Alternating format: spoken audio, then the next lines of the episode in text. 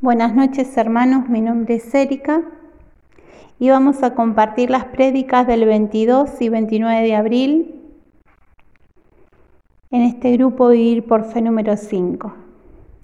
Emanuel el día 22 nos hablaba del progreso personal, que para encontrar y alcanzar ese progreso, primero tenemos que superar los obstáculos que hay en cada uno de nosotros. Nos leía Proverbios 27, 17, que dice, el hierro con el hierro se afila y el hombre con el trato con su prójimo. Que obviamente para sacar lo mejor de nosotros vamos a tener roces, golpes, discusiones, choques, pero que nos van a llevar a dar lo mejor de nosotros. Yo recuerdo que cuando comencé la comunidad, eh, no tenía idea de Dios, no, no sabía nada, pero como me hacía bien, empecé a leer, empecé a querer, a querer todo lo que, lo que no sabía, lo que no conocía, pero que me hacía bien. Tomé los sacramentos y fui buceando por, por eso que, que para mí era incierto, pero que realmente me, me planificaba. Y bueno, y en ese proceso, en el trato con, mi prójimo, con mis hermanos, he tenido bastantes roces. Eh, porque obviamente uno tiene un decir y un hacer que a veces no se da cuenta que lastima al otro. Y bueno, y me ha llevado eso a buscar qué es lo que Dios quiere para, para mi vida, porque obviamente no va a querer que mi querer y hacer en el camino de Dios sea para lastimar. Así que realmente me sirvió muchísimo esos roces para, para crecer. El segundo paso es descubrir el potencial que Dios puso en cada uno de nosotros. Y Proverbios 24:5 nos invita a buscar siempre la sabiduría, no es por fuerza, por fuerza no vamos a conseguir las cosas. Es buscando la sabiduría. ¿Qué haría Jesús en cada una de las situaciones que tenemos a diarios? ¿Cuáles son esas decisiones que nos van a llevar a tener paz y plenitud en nuestras vidas? Para eso tenemos que buscar la sabiduría. Para tomar buenas decisiones que nos lleven a tener una vida plena. Y Emanuel nos, nos decía algo que le habían transmitido a él, que le había servido mucho y que realmente es de bendición. Dejar que Dios sea Dios en cada situación. Y la última parte para lograr este progreso personal es tomar el rumbo correcto y encaminar nuestras vidas. Nos leía Santiago 1.22, pongan pues en práctica la palabra y no se contenten con oírla engañándose a ustedes mismos. O sea, acá está, creo que resumido todo. No es solamente oír esta prédica, oír las prédicas que sean cada jueves. No es solamente leer la palabra, que nos hace bien, Sí. Pero si nosotros no ponemos en práctica lo que dice la palabra de Dios, no va a haber cambios en nuestra vida, no vamos a avanzar hacia lo que Dios quiere para cada uno de nosotros. Por eso es conocer, tener sabiduría,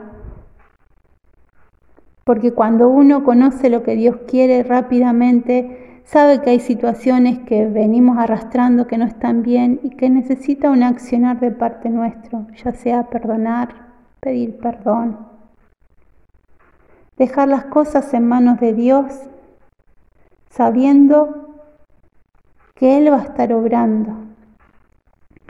Y si nos equivocamos en ese caminar, en ese buscar el rumbo correcto, si nosotros ponemos las cosas en manos de Dios, oramos, le pedimos a Dios que sea Dios, Él rápidamente va a enderezar nuestros caminos, va a cerrar las puertas que no nos convengan, va a abrir las que sí son de bendición para nuestras vidas.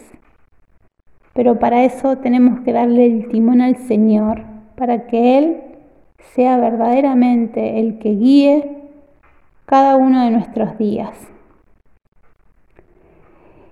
Y René el día 29 nos hablaba de la protección extraordinaria. Nos invitaba a leer Segunda de Crónicas, el capítulo 13, 14 y 15. Y realmente para tener esa protección extraordinaria tenemos que clamar a Dios. Nuestro día tiene que comenzar alabando y adorando a nuestro Señor, reconociendo que Él es todo para nosotros tenemos que clamar a Dios. No es solamente, bueno, me pongo en tu presencia, te pido tu protección, que estés en mi día. Es esa oración que sale desde el corazón. Es esa oración que nos lleva a decirle cuánto amamos a nuestro Dios. Y ella nos hablaba de la historia del rey Asa. Tuvo un conflicto, una guerra con otro rey y realmente el rey Asa tenía un ejército que no era tan numeroso como el de su oponente. Y en ese momento el rey Asa se reconoció débil ante Dios y clamó al Señor para ver su mano en esa situación que estaba viviendo. ¿Y realmente usted qué creen que pasó? Tuvo la victoria. Dios no lo dejó sin auxilio. Al contrario, lo socorrió. Y frente a ese ejército numeroso que lo multiplicaba muchísimo, le dio la victoria. Porque realmente Asad puso su confianza en Dios, no en el ejército que tenía. Y accionó y creyó que Dios le iba a dar la victoria y así pasó. Después uno sigue leyendo Segunda de Crónicas y se ve que pasaron 36 años del reinado de Asad totalmente bendecido y lo volvieron a atacar. Pero acá este mismo rey no acudió a Dios, sino que hizo alianzas con otro rey que tenía un ejército, que aliándose los dos ejércitos podían llegar a tener la victoria. Recurrió a los hombres. Hizo alianza con el hombre, creyó en la fuerza de un ejército y no hizo lo mismo que la primera vez. Creer que Dios era Dios. Y obviamente que no le fue bien. Y acá vemos cómo uno en el camino de Dios rápidamente se puede olvidar lo que Dios hizo en cada uno de nosotros, de dónde nos sacó, de dónde nos rescató, cómo nos llamó. Y nos tiene que movilizar esta historia para mirarnos y darnos cuenta, si hace mucho tiempo que estamos en el camino de Dios, que conocemos de Dios, es de no tomar actitudes y poner nuestras confianzas en los hombres, sino de buscar la voluntad de Dios para cada uno de nosotros. Por eso es tan necesario orar, alabar y clamar a Dios. Reconocer que sin Él nada somos. Tener un, corazón fiel a Dios. Porque como dice en Sofonías 3:17, el Señor, tu Dios, está en medio de ti. Él es un guerrero que salva. Dará saltos de alegría por ti, su amor te renovará. Por tu causa bailará y se alegrará. Qué hermoso, qué hermoso. Es que Dios siempre quiere lo mejor para cada uno de nosotros. Y realmente con Dios se puede. Solamente tenemos que decir basta la situación que estemos viviendo.